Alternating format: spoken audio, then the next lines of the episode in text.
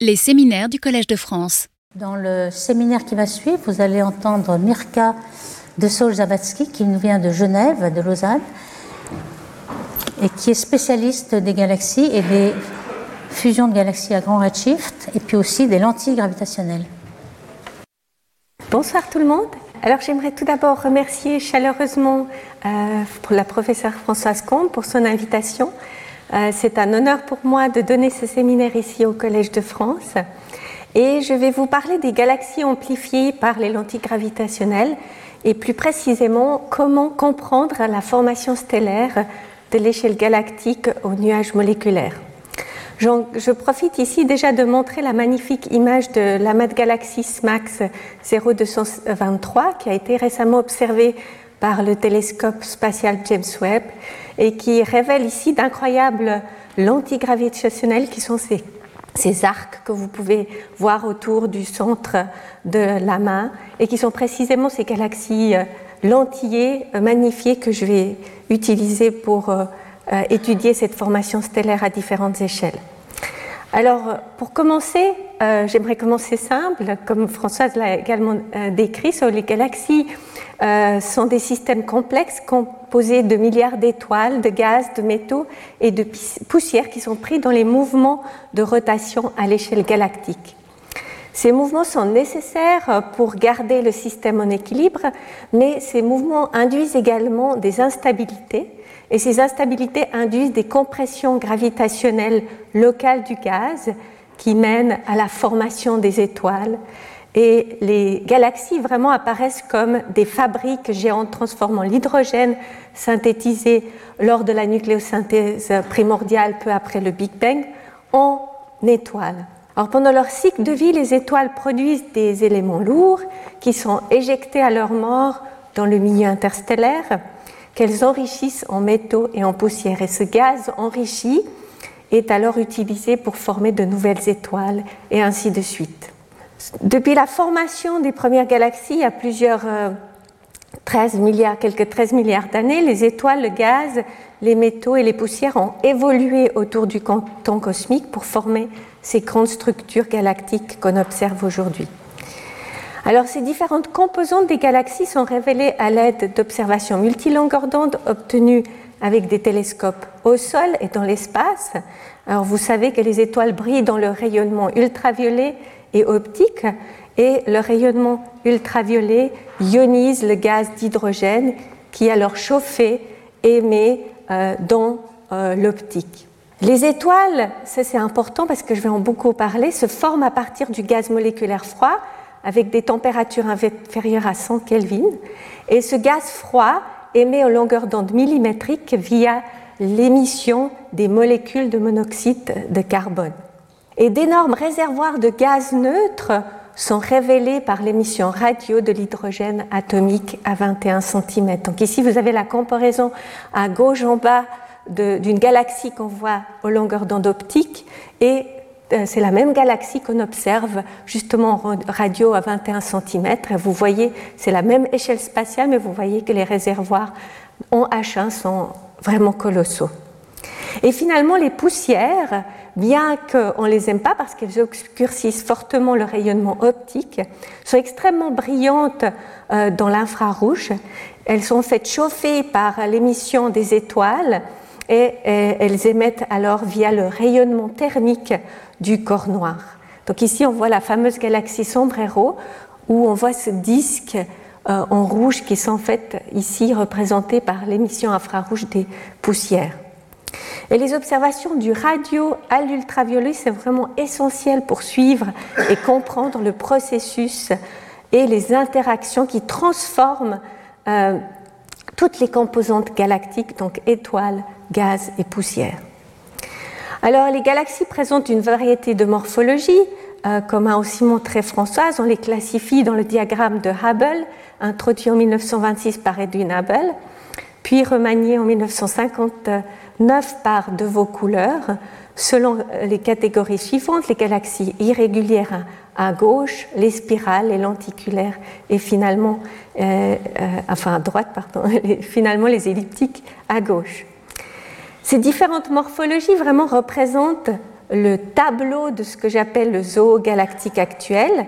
et elle résulte vraiment d'une variété de séquences évolutives observées à différents moments de l'évolution galactique.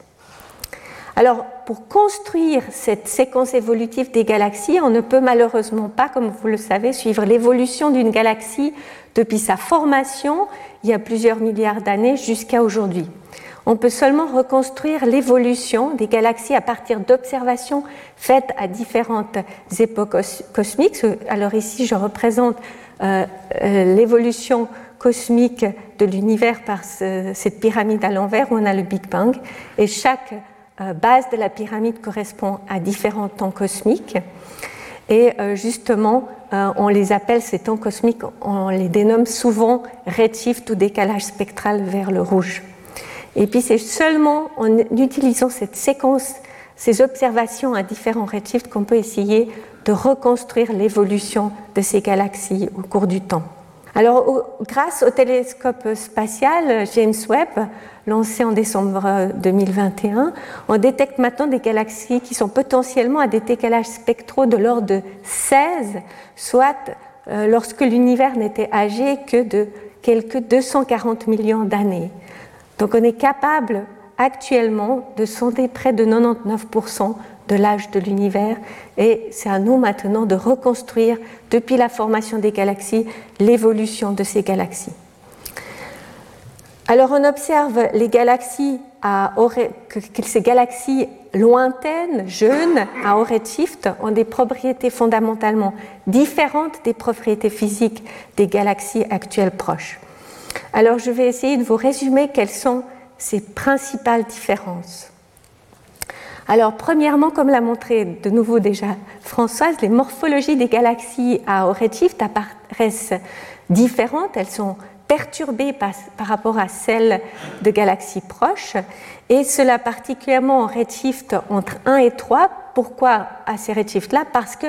les observations actuelles permettent encore de bien les résoudre spatialement pour décrire leur morphologie. On observe en fait que la fraction des galaxies irrégulières augmente avec le redshift, alors que la fraction des galaxies euh, avec des disques spiraux, elle, elle, elle décroît avec le redshift.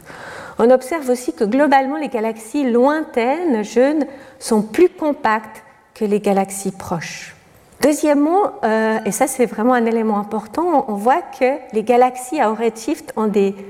euh, taux de formation euh, stellaire plus élevés. Alors le taux de formation stellaire est défini comme le nombre d'étoiles que la galaxie forme par année et je vais l'appeler SFR pour Star Formation Rate. Alors la majorité des galaxies observées suivent en fait ce qu'on appelle une séquence d'évolution dans l'espace des masses en étoiles euh, et la SFR, justement le taux de formation stellaire, qu'on appelle la séquence principale des galaxies et qui montre que plus une galaxie est massive, plus en fait elle forme d'étoiles. Et on observe d'autre part que cette séquence euh, principale reste valable jusqu'à des redshifts de 6, donc lorsque l'univers n'était âgé que de 1 milliard d'années, et ce qui est important, c'est que la normalisation de cette séquence principale augmente avec le redshift, de sorte que pour une masse d'étoiles données, les galaxies à redshift ont des taux de formation stellaire encore plus élevés. Et cela, en fait, corrobore avec l'augmentation rapide de la densité, cette fois-ci cosmique, de la euh, SFR depuis le Big Bang jusqu'à quelques 3,3 milliards d'années, soit redshift de 2, pour atteindre un pic à ce moment-là et qui depuis cette époque, cette densité de taux de formation stellaire décroît jusqu'à aujourd'hui. Mais cela montre que pratiquement la moitié des étoiles ou de la masse stellaire de l'univers a déjà été formée vers le redshift entre 1 et 2. L'autre propriété essentielle de ces galaxies à redshift, ce sont leurs masses moléculaires qui sont très élevées. On observe que la masse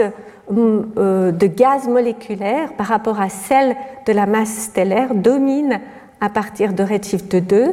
de sorte que les galaxies à ces hauts redshift euh, sont vraiment riches en gaz moléculaire servant à la formation euh, d'étoiles. Et l'augmentation de la masse moléculaire dans les galaxies semble ralentir à partir du redshift 3.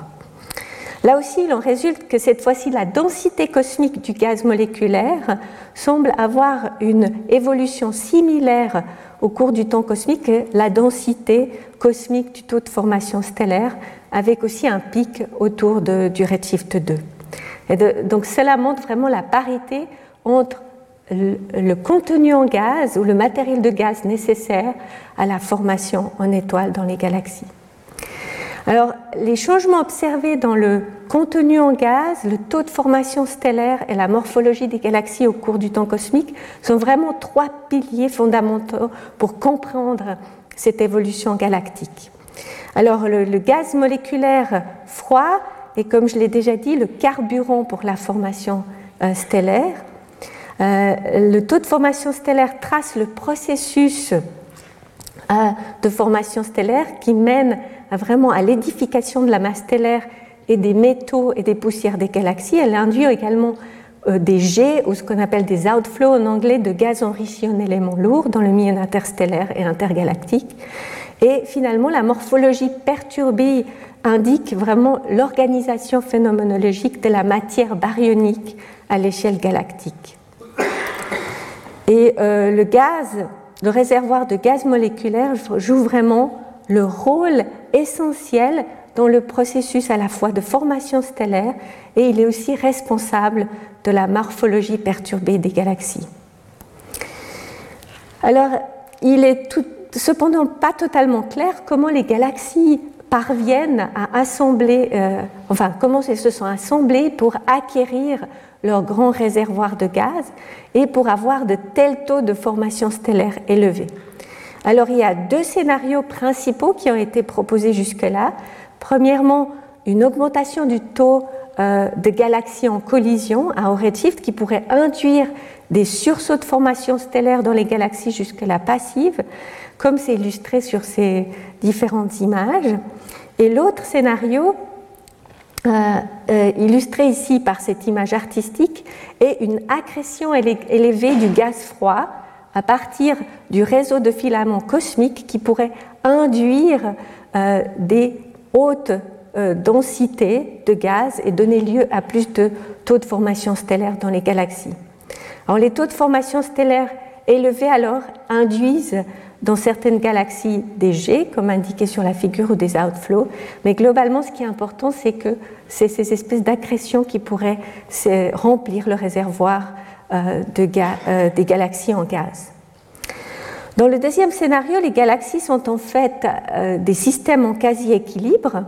avec la formation stellaire régulée par le réservoir de gaz disponible qui est constamment justement réapprovisionné par l'accrétion cosmique, modulé d'éventuels outflows qui éjectent le gaz dans le milieu intergalactique.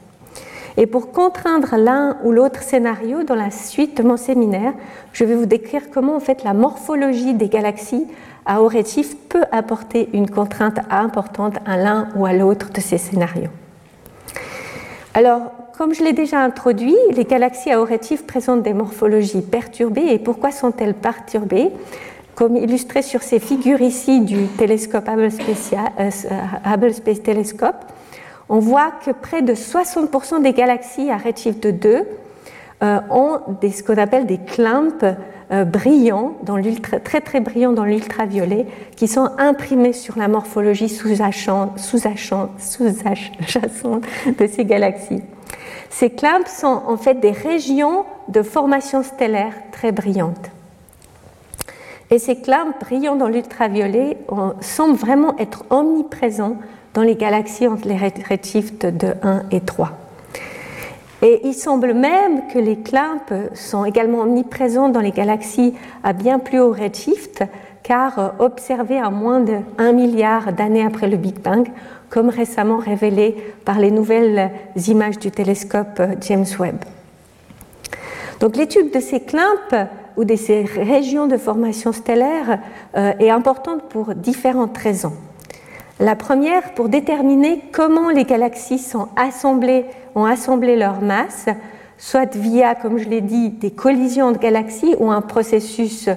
plus séculaires avec les accrétions de gaz. Et ceci parce que si les clamps sont des galaxies satellites accrétées suite à un événement de collision entre les galaxies, ben, ils sont plutôt traceurs de collision entre galaxies. Par contre, s'ils sont formés vraiment localement in situ dans les galaxies hautes, ils tracent plutôt un processus disséculaire. D'autre part, euh, ces clamps sont importants pour comprendre le changement morphologique des galaxies parce qu'ils pourraient participer à la formation euh, des bulbes galactiques. Ils permettraient également de contraindre le processus de formation euh, dans les galaxies stellaires, dans les galaxies distantes. Et plus précisément, on pourrait, grâce à ces régions de formation stellaire, euh, comprendre si le processus de formation stellaire est invariant au cours du temps cosmique à l'échelle des nuages moléculaires eux-mêmes. Et finalement, ces clams sont importants également pour évaluer le rôle et la force euh, de la rétroaction ou du feedback stellaire. Euh, et, on pourrait se étudier si ces clams contribuent au feedback stellaire au niveau galactique et éventuellement même à ce qu'on appelle la rionisation euh, de l'univers, donc qui est ce, moment où l'univers d'abord est totalement neutre pour devenir ionisé. Alors dans ce séminaire, je vais me concentrer sur l'édification de la euh, masse des galaxies et sur le processus de formation stellaire des galaxies distantes. Alors, plusieurs observations en fait supportent actuellement que la plupart de ces clamps euh, sont des amas d'étoiles formées in situ dans les galaxies hautes, plutôt que justement ces des galaxies satellites naines qui seraient accrétées lors des collisions entre galaxies. Et je vais vous décrire maintenant quelques-unes de ces observations qui soutiennent la formation in situ des clamps. Euh, premièrement, c'est un travail dû à Shibuya et collaborateurs qui ont effectué l'analyse morphologique de près de 17 000 galaxies euh, de l'héritage du télescope spatial Hubble et ils ont pu mesurer euh, l'évolution temporelle de la fraction des galaxies contenant au moins deux clamps entre les redshifts 0 et 8 qui, est montrée ici par euh, la courbe bleue. Alors, ce qu'ils trouvent, c'est que cette fraction de galaxies avec des clamps suit une évolution temporelle comparable à celle de la densité cosmique du taux de formation stellaire, qui est la courbe noire, et euh, par contre qui est en fait en désaccord avec l'évolution des collisions mineures en vert ici et les collisions euh, majeures qui est ici en rouge. Donc on voit plutôt qu'on a un accord de la fraction des galaxies avec des clamps avec le taux de formation stellaire que les mergers. Euh, deuxièmement, Shibuya et collaborateurs ont également montré que les galaxies qui contiennent les clamps sont caractérisées essentiellement par la présence d'un disque avec des indices de euh, Cercic de 1, comme le montre aussi cette figure, où les distributions euh, la figure montre en fait les distributions des indices cerciques des galaxies avec les clamps en rouge, en comparaison avec les galaxies sans clamps en noir, et où on compare différentes tranches de redshift et également différentes euh, deux tranches de masse stellaire. D'autre part, euh, Elmegrin et collaborateurs ont montré que les galaxies qui contiennent les clamps, qu'on regarde par la tranche, qu'on appelle aussi les chain galaxies, comme vous a parlé Françoise, ont des épaisseurs euh, de leurs disques qui sont en fait comparables aux galaxies spirales sans clamp qui sont également vues par la tranche. Et ceci montre aussi que finalement les galaxies avec clamp n'ont pas des dispersions euh, plus élevées euh, vues par la tranche par rapport aux galaxies spirales.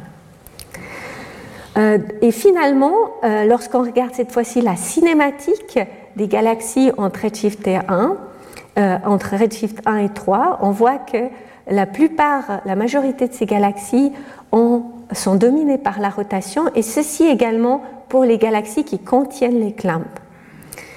Et entre les redshifts 1 et 2, on, trouve en fait qu'une fraction de près de 60% des galaxies qui sont dominées par la rotation, comme le montre cette figure.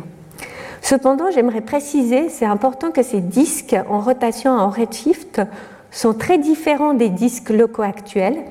car euh, ils sont vraiment caractérisés, en plus de la rotation, par des grandes dispersions de vitesse. Cela, cette figure montre en fait les grandes dispersions des vitesses qui sont mesurées dans les disques à, au redshift, qui atteignent, atteignent des valeurs de 80 km par seconde au redshift de 3, en comparaison avec les dispersions des vitesses de 10 à 20 km par seconde qu'on mesure dans les galaxies proches. Alors, quelle est l'origine euh, d'une telle turbulence à l'échelle galactique. Alors, on n'a pas une réponse précise pour le moment, mais elle pourrait provenir soit du feedback stellaire, c'est-à-dire cette répercussion des étoiles avec leur vent stellaire et aussi leur explosion en supernova pour les étoiles les plus massives, ou alors soit des perturbations gravitationnelles qui sont produites par exemple par des fractions de gaz moléculaires élevées, de l'instabilité dans les disques galactiques qui seraient induites par justement cette accrétion cosmique, ou par des collisions mineures entre galaxies. Alors actuellement, il y a un consensus qui favorise euh, une origine de la turbulence gravitationnelle produite par justement l'accrétion de gaz, car le feedback stellaire ne semble pas être suffisamment fort pour produire ces dispersions des vitesses élevées qu'on observe dans les galaxies euh, à haut redshift.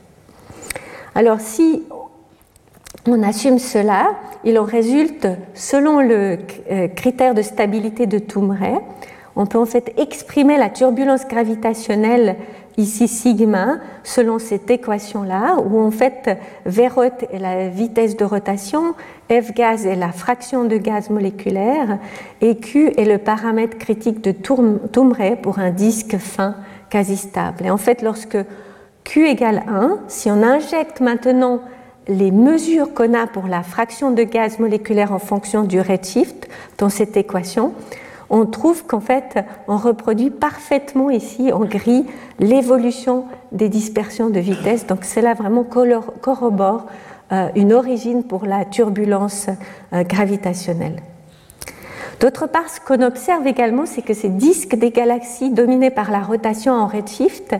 euh, ces disques-là sont vraiment marginalement stables ayant des rapports de vitesse de rotation sur les dispersions des vitesses qui approchent 1 euh, au, redshift. Et cela suggère que ces disques euh, galactiques peuvent facilement se fragmenter à cause justement de la grande turbulence qui induit l'instabilité dans, dans les disques. Et cette fragmentation peut alors être à la l'origine de la formation des nuages moléculaires euh, où vont se former par la suite les climpes d'étoiles qu'on observe euh, dans l'ultraviolet. Alors sur la base des simulations numériques, elle a été en effet montré que les disques galactiques turbulents à haut redshift, soumis à de violentes instabilités gravitationnelles causées par d'intenses accrétions du gaz froid, se fragmentent pour former des nuages de gaz qui, suite à leur effondrement, vont former les climpes d'étoiles que l'on observe. Alors je montre ici les cartes de densité de gaz obtenues pour, euh, dans les simulations de Tamburello et collaborateurs pour une galaxie de masse stellaire de 4 fois 10 puissance 10 masse solaire avec une vitesse de rotation de 200 km par seconde et une fraction de gaz euh, typique de 50% en redshift de 1 à 3. Alors ces cartes de densité, euh, de densité illustrent la formation des climpes denses qui apparaissent ici en rouge et euh, lors du processus vraiment de fragmentation du disque galactique en fonction du temps cosmique. Alors, euh, Valentina Tamburello et collaborateurs ont investigué la dépendance de la fragmentation des disques galactiques en fonction de différents paramètres physiques tels que la fraction de gaz, la masse stellaire et le feedback dans les galaxies. Et ils ont montré en particulier que la fragmentation dépend fortement de la fraction de gaz. Donc ici, vous avez des simulations pour deux fractions euh, de gazeuses, une à 30% et une à 50%. Et ce qu'on voit, c'est qu'en dessous de 30% de la fraction de gaz moléculaire, le disque ne se fragmente plus et les climbes ne se forment pas. Ils ont également montré que la fragmentation augmente avec la masse stellaire du disque. Donc ici, de nouveau, il y a trois simulations euh, pour différentes masses stellaires. Et là aussi, euh, ils ont pu montrer que la fragmentation n'a pas lieu, euh, n'a lieu qu'au-dessus d'une masse minimale d'environ 10 puissance 10 masse solaire. Et finalement, le feedback a également un impact important sur la fragmentation des disques galactiques, comme illustré euh, sur ces cartes de densité de gaz de nouveau. Alors avec un feedback standard, qui, qui, sont les figures du haut, les clumps se forment et disparaissent après 500 millions d'années, alors qu'avec un, feedback très fort, la fragmentation est même complètement euh, empêchée. Et sans feedback, c'est la figure du bas, les disques galactiques se fragmentent complètement et les clumps se forment vigoureusement. Par conséquent, vraiment, les clumps et leur durée de vie peuvent également servir à contraindre la force du feedback vraiment à l'échelle galactique. Alors, quelles sont vraiment les propriétés physiques de ces clumps brillants dans l'ultraviolet? Alors, initialement, euh, ils ont été considérés comme étant très massifs, avec une masse stellaire médiane de l'ordre de 10 puissance 8 à 10 puissance 9 masses solaires et des tailles supérieures à 1 kg par sec. Cependant, ce paradigme initial a été révisé euh, lorsqu'on a euh, mesuré les propriétés des clumps dans les galaxies justement subissant euh, les effets de fortes lentilles gravitationnelles et également dans les galaxies observées lors de sondages profonds avec le télescope spatial Hubble. Alors dans le cas de fortes lentilles gravitationnelles, les observations euh, pour les galaxies distantes peuvent atteindre des résolutions spatiales sous le kiloparsec et par conséquent l'effet possible de superposition de ces clumps est levé et on peut vraiment mesurer les masses et les tailles intrinsèques de ces clumps.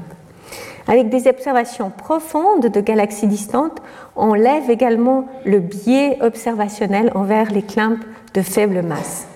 Et ce qu'on a pu obtenir, c'est que la compilation vraiment des clumps dans les galaxies euh, magnifiées par les lentilles gravitationnelles, montrées ici par l'histogramme vert, et dans les galaxies du Hubble Ultra Deep Field, montrées ici par l'histogramme rouge, montre que la distribution de la masse stellaire des clumps est vraiment décalée d'un facteur 100 vers des masses stellaires plus faibles que ce qu'on a pu obtenir initialement, atteignant alors une médiane de l'ordre de 10 puissance 7 masses solaires et aussi des tailles plus faibles que 500 parsecs.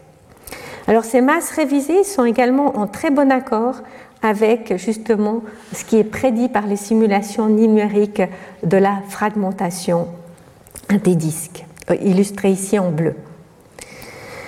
Alors récemment, les nouvelles images du télescope spatial James Webb permettent d'atteindre des résolutions spatiales et des sensibilités encore meilleures par rapport à celles du télescope Hubble et on a pu vraiment récemment montrer que la distribution des masses d'éclats dans les galaxies magnifiées par les lentilles gravitationnelles, dans ce magnifique Amas Max 0723 euh, que je vous ai montré au début, euh, qu'en fait la, médiane des masses stellaires de ces clumps euh, est encore plus faible, atteignant quelques 10 puissance 6 masses solaires. Alors avec Angela Andamo, on a pu également euh, obtenir des estimations de ce qu'on appelle la fonction de masse stellaire de ces clamps au redshift 1 à 3. Et on a pu déterminer qu'elle suit une loi de puissance avec une pente de moins 2. Et ceci est très important parce qu'une telle fonction de masse est vraiment caractéristique des amas d'étoiles et des régions d'hydrogène ionisé de notre galaxie et des galaxies proches, qui résultent en fait de la formation hiérarchique des étoiles aux échelles spatiales allant du parsec au kiloparsec. Et une telle formation hiérarchique est attendue justement en présence de la fragmentation qui est induite par les effets de turbulence gravitationnelle. Donc on a là vraiment une jolie preuve de la formation in situ de ces clumps d'étoiles observées. Par contre, même avec l'amélioration euh, des télescopes, euh, grâce au télescope naturel des lentilles gravitationnelles, on observe toujours que la majorité des amas d'étoiles et des régions euh, d'hydrogène ionisé des galaxies proches, montrées ici par l'histogramme jaune, ont toujours des, des masses stellaires 10 à 100 fois plus faibles que ces clamps d'étoiles à haut redshift. Donc vraiment, les clamps à haut redshift apparaissent comme des amas d'étoiles géants. Alors pour confirmer les propriétés physiques des clamps à haut redshift, j'ai étudié deux galaxies à redshift 1 qui sont fortement magnifiées, qui est à gauche euh, le serpent cosmique et à droite le système 1 de Abel 521. Donc ce sont deux galaxies fortement euh, amplifiées par l'effet de l'antigravitationnel et euh, ce sont en fait des galaxies typiques à ces redshifts-là, dominées par la rotation. Elles ont des masses stellaires de l'ordre de 4 à 7 10 puissance 10 masses solaires, des taux de formation stellaire euh, de 30 euh, masses solaires par année et des fractions de gaz d'environ 20%. les deux galaxies ont des images multiples, toutes les deux ont une contre-image au nord, euh, isolée qui a une magnification constante et qui montre en fait la morphologie réelle euh, de la galaxie source. Et au sud, on a les images multiples qui forment des arcs où on a accès à la structure vraiment interne de la galaxie grâce aux facteurs de magnification élevés allant de 10 à 100 fois qui permettent vraiment de résoudre des tailles physiques de l'ordre de 30 à 100 parsecs dans, les galaxies, dans ces deux galaxies à redshift 1. Et les images du télescope Hubble montrent que les deux galaxies contiennent vraiment des clamps brillants dans l'ultraviolet. Et on a pu détecter 21 clamps dans le Cosmic Snake et 17 dans Bell 521.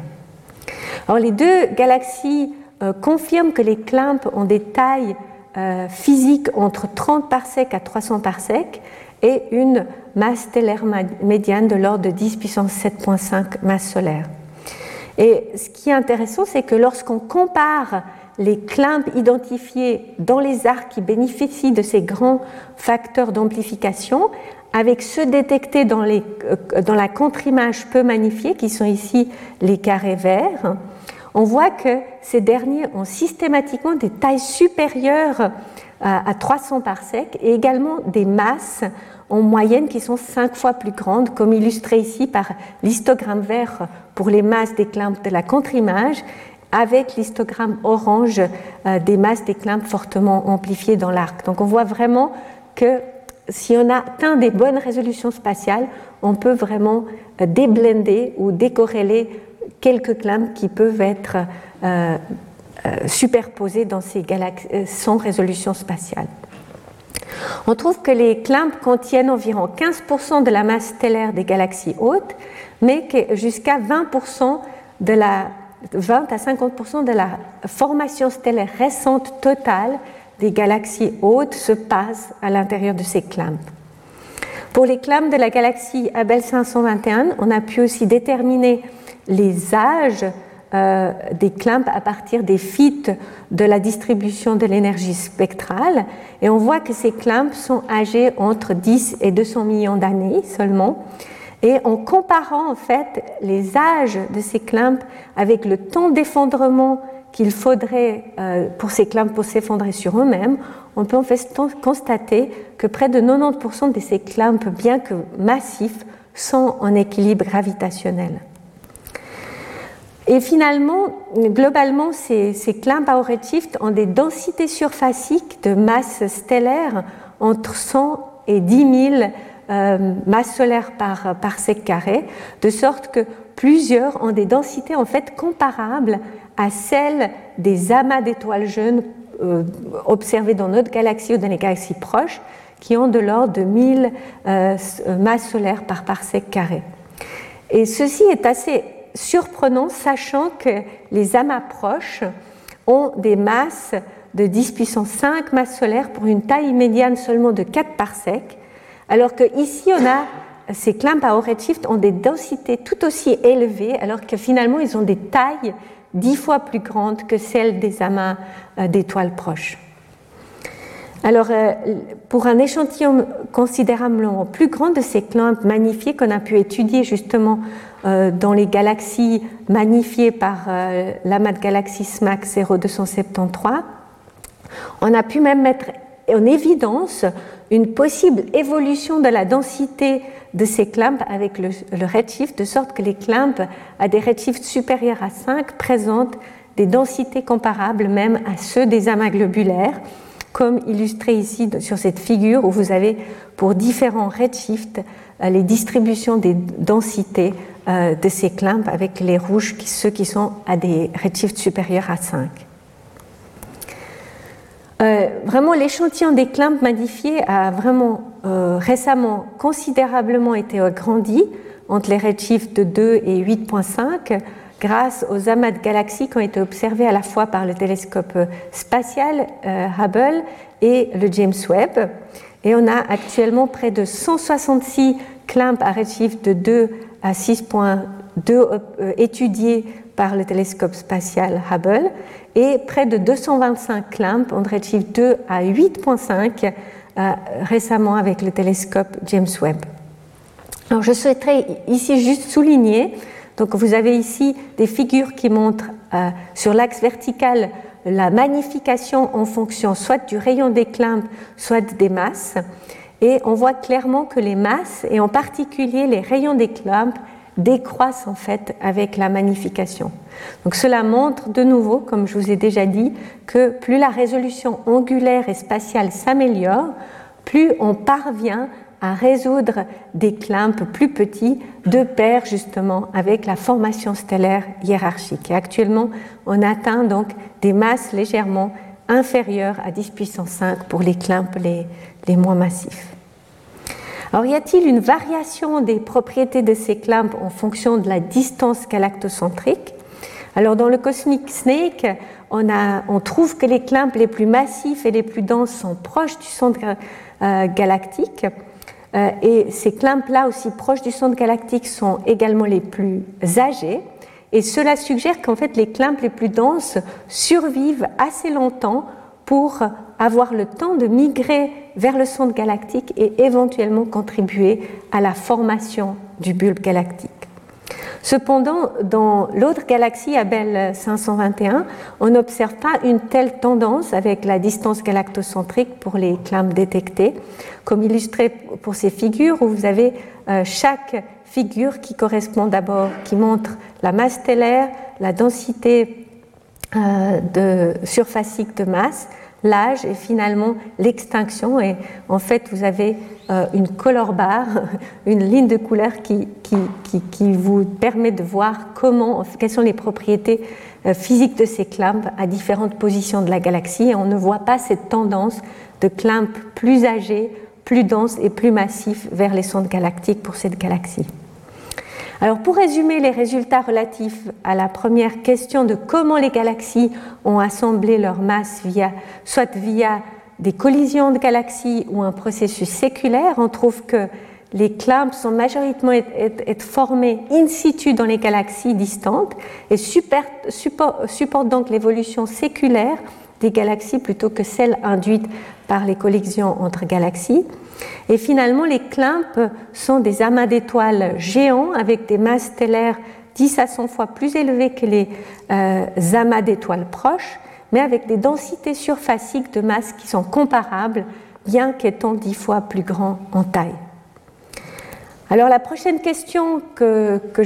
à laquelle j'aimerais répondre, c'est est-ce qu'on peut détecter euh, les nuages moléculaires qui ont donné naissance à ces clumps, à ces amas d'étoiles à redshift. Alors, comme vous le savez, les étoiles se forment en amas à partir de la compression des nuages moléculaires géants, appelés aussi Giant Molecular Cloud, euh, GMC, c'est pour ça que je vais souvent les appeler GMC. Et ces nuages moléculaires typiques des galaxies proches ont des masses de l'ordre de 10 puissance 4 à 10 puissance 7 masses solaires et des rayons entre 5 et 100 parsecs. Alors atteindre de telles, échelles spatiales et de telles masses dans les galaxies distantes présente vraiment un défi même euh, pour les observations avec les télescopes les plus puissants actuels. Et pour illustrer ce défi observationnel, je vous montre ici la magnifique galaxie proche Virpool, où les contours gris euh, correspondent à l'émission CO euh, qui, qui, nous permet de tracer le gaz moléculaire froid des galaxies, ici obtenu à une résolution spatiale de 40 parsecs euh, utilisé pour justement détecter ces nuages moléculaires géants. Et cette résolution correspond au petit cercle ici en bas à, gauche. Alors jusqu'à présent, euh, les observations faites à la, aux plus grandes résolutions spatiales avec l'interféromètre ALMA au redshift supérieur à 1 sont de l'ordre de 0,04 arcs secondes et cela correspond à quelques 200 parsecs à ces redshifts-là comme montré par le petit cercle vert. Et des résolutions meilleures que 100 parsecs, montrées par le cercle gris, sont uniquement accessibles avec l'aide justement de l'effet de forte lentille gravitationnelle. Alors nous avons entrepris justement la recherche avec Françoise Combe de ces nuages moléculaires dans deux galaxies magnifiées, de nouveau le Cosmic Snake et le système 1 de Abel 521, que je vous ai déjà présenté. Et on a observé avec ALMA l'émission CO dans la transition 3.2 à la même résolution spatiale que les images du télescope spatial Hubble. Euh, et ici, justement, les détections de l'émission CO sont montrées par les, euh, les contours jaunes ou blancs superposés sur les images du Hubble Space Telescope. Alors, on détecte euh, pour la première fois de nombreux nuages moléculaires avec ALMA comptant au total 17 euh, GMC dans la galaxie du Cosmic Snake et 14 dans la galaxie Abel 521. Et quelles sont les propriétés physiques de ces GMC à Redshift 1 et comment se comparent-ils avec ceux détectés dans les galaxies proches Alors le mieux pour les comparer est de considérer ce qu'on appelle les relations d'échelle de Larson, qui sont vraiment la référence euh, pour les GMC proches. Alors ici à gauche, je montre la, première relation euh, de Larson, euh, où on a justement les GMC proches qui sont représentés par les points gris et qui montrent une dépendance linéaire de la masse moléculaire avec le rayon des GMC, impliquant vraiment une densité surfacique de masse constante pour ces GMC d'environ 100 masses solaires par parsec carré. La seconde relation euh, qui est représentée à droite, montre la deuxième relation euh, de, euh, enfin, la, seconde relation est représentée à, droite, montrant la dépendance des dispersions des vitesses des GMC proches avec le rayon, qui en fait calibre la densité de masse moléculaire des GMC en équilibre du virial. Et ce qu'on observe, c'est que les GMC des galaxies à redshift 1, qui sont représentés ici par les croix roses et oranges, sont en fait décalés de ces relations de Larson. Et ce qu'on observe, c'est qu'ils ont des masses moléculaires plus élevées d'un facteur de 100 et des densités surfaciques de masse plus grandes d'un facteur 10. Ils ont également des dispersions des vitesses plus larges, ce qui est attendu s'ils sont en équilibre du vériel, étant donné que justement on a assez grande densité. Et en effet, malgré les propriétés physiques, euh, ils restent gravitationnellement euh, liés en équilibre du viriel. Alors une manière facile d'évaluer si les GMC sont vraiment en équilibre du viriel est de tracer ce qu'on appelle le coefficient C, qui est le rayon euh, sur la dispersion des vitesses qui doit suivre une relation affine de pente 1 avec la densité surfacique de la masse moléculaire si ces GMC sont en équilibre de viriel. Et dans une limite de 2 à 3, qui, est notée ici par les, droites en point euh, trétillé, on considère que les GMC sont justement en équilibre, étant donné que 0,4 DEX est l'erreur typique sur les mesures dans cet espace de paramètres. Alors ce qu'on trouve, c'est que les nuages moléculaires euh, du Cosmic Snake, 14 euh, d'entre eux sont gravitationnellement liés et 11 pour la galaxie Abel 521. Et cela vraiment indépendamment de ce, fameux facteur de conversion CO, CO hydrogène, moléculaire, même si on considère une valeur de 1 qui est typique pour les galaxies à sursaut de formation stellaire, ou la valeur de 4,36 pour la Voie lactée. Alors si on revient en relation de Larsen, on trouve que en fait, ce décalage des GMC à haut redshift est en fait similaire à celui observé pour les GMC euh, qu'on détecte dans les galaxies proches, mais des galaxies qui sont celles en collision ou les galaxies à euh, starburst, à, sursaut de formation stellaire, qui sont ici représentés par les points noirs. En fait, ces GMC-là euh, ont des propriétés physiques similaires à ceux des galaxies distantes.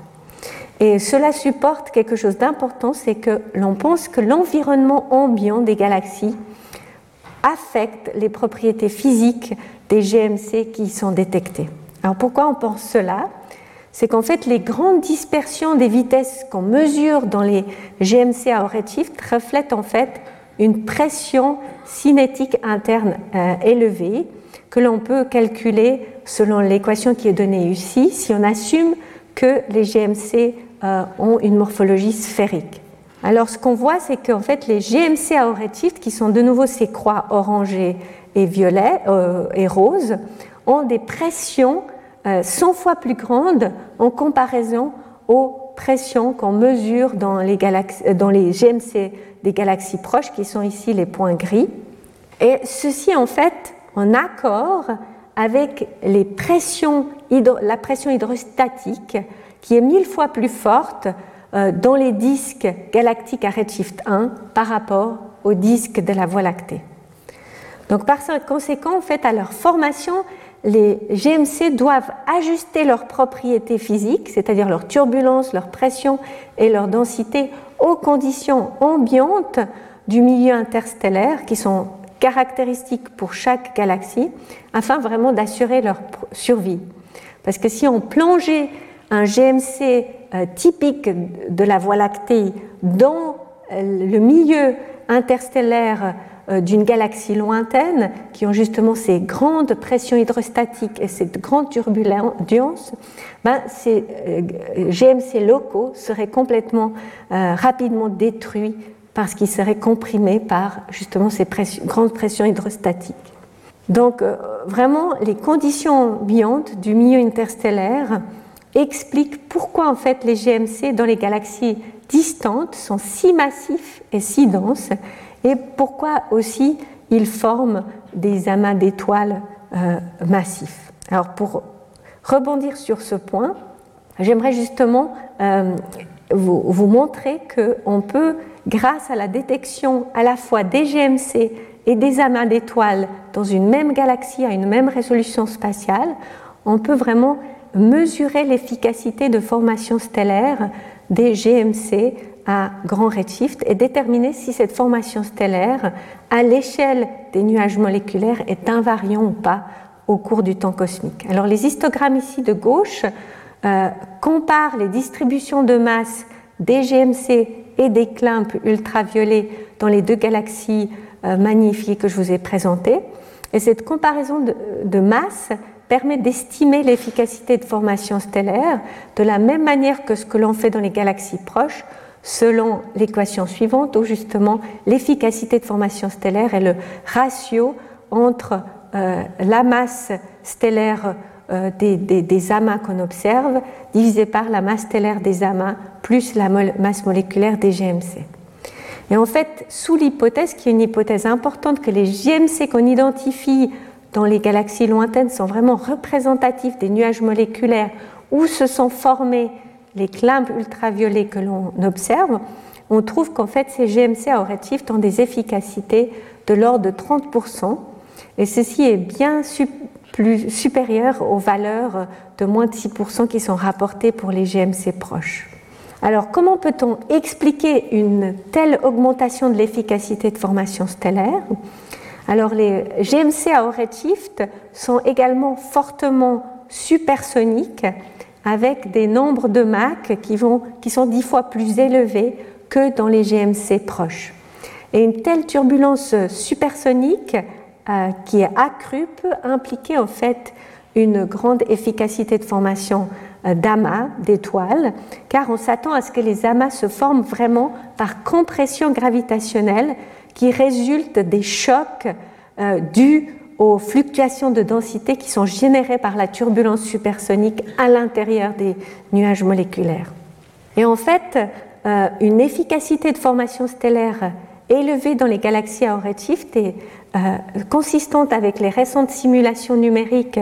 euh, de Grudich et collaborateurs qui prédisent une dépendance de l'efficacité avec la densité surfacique de la masse moléculaire des GMC, comme montré sur cette figure. Et on trouve que les mesures pour les galaxies du Cosmic Snake et Abel 521 sont en très bon accord avec justement ces positions prédites dans euh, cet espace efficacité versus densité.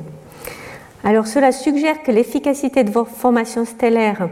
euh, des GMC n'est pas invariante au cours du temps, mais pourrait être plus élevée euh, euh, dans les premières phases évolutives des galaxies. Et cela pourrait en fait expliquer les taux de formation stellaire élevés qu'on observe dans les galaxies lointaines. Alors pour confirmer ces résultats, on va obtenir au printemps prochain des observations avec le télescope spatial James Webb pour observer cette fois-ci euh, les clamps euh, d'étoiles, non pas par l'émission en continu ultraviolet, mais cette fois-ci en émission H-alpha, qui va nous permettre vraiment de tracer les amas d'étoiles les plus jeunes avec des, des, âges inférieurs à 10 millions d'années. Et on pourra ainsi mieux connecter vraiment euh, la formation d'étoiles avec les nuages moléculaires qu'on observe. Donc ça va nous permettre de mieux euh, contraindre l'efficacité de formation stellaire et également on pourra contraindre les temps de vie des GMC euh, selon les, modèles développés par euh,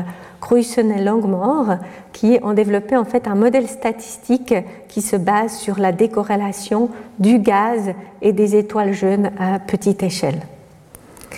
Donc pour résumer cette deuxième partie sur la compréhension du processus de formation stellaire dans les galaxies distantes, on trouve que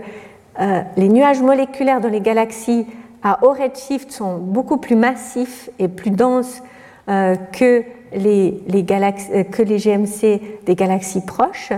Et hum, cela pourrait être dû